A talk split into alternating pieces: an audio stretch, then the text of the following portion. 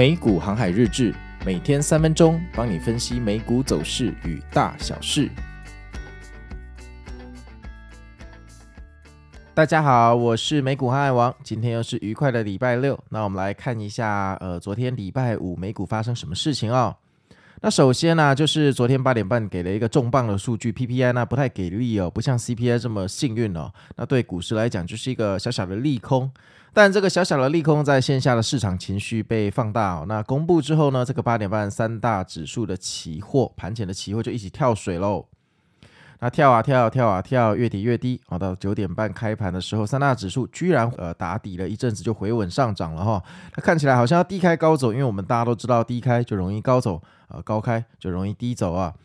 那这个时候，我猜有很多朋友呃又进去买了哈，因为看起来就是跌了这么多天，总该有个反弹。那再者是呃有玩美股的都知道啊，这个美股的选择权啊，每周五都会结算嘛，所以礼拜五常常会有神奇的事情发生哦。所以每个礼拜五呃反弹好像也不意外嘛，那大家就进去买了，结果又被套了哈，因为这个反弹哈，反弹不到晚上十一点哈，就又开始下跌了，那一直跌跌跌，一路跌到大概十二点，跌了一个小时哈。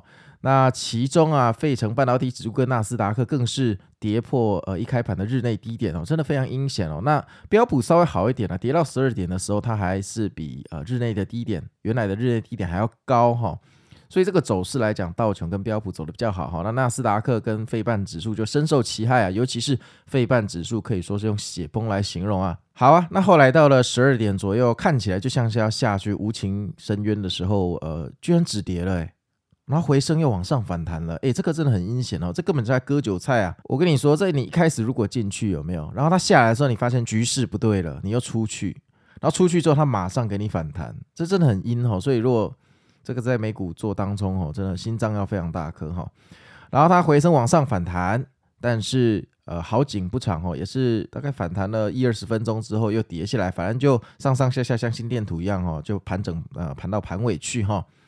那标普走的比纳斯达克好哈，那费半一样哈，走的最差哈，一直到盘尾都整天趴在地上哈，就像是一个呃鳄鱼哦，匍匐前进哦，在大概负两 percent 左右的地方哈。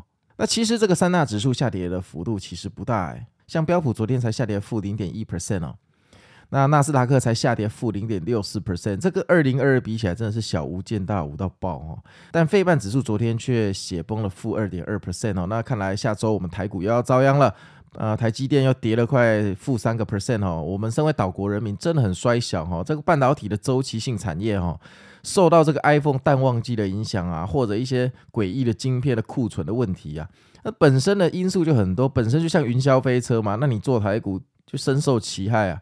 那美股的话，如果你像我一样，现在都呃投资比较多那个三大指数的 ETF 或者杠杆的 ETF 的话，就比较波动不会那么大。你看昨天就算最衰最衰做纳斯达克，对不对？我也才下跌负零点六八 percent 嘛。但如果做费城半导体指数，昨天又血崩了哈。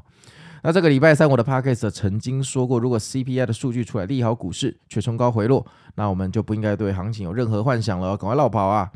那现在大盘看起来真的被讲中哈，糟糕至极，毫无希望，希望破灭，看不到太阳哦，连一个像样的触底反弹都没。那前几天看起来很漂亮的 V 字峡谷，全部都是骗炮哈，现在全部都越跌越多，越跌越多。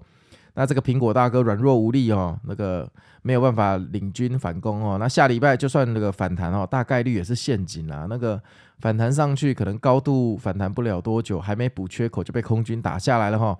这个时候我们信仰什么教派，佛教、基督教都没什么用哈，现金为王哈，行天宫也不用去了哈，紧握现金哦。那今年的八月看来提早回调了哈，那难道九月要上涨吗？这真的很 ORZ 哈。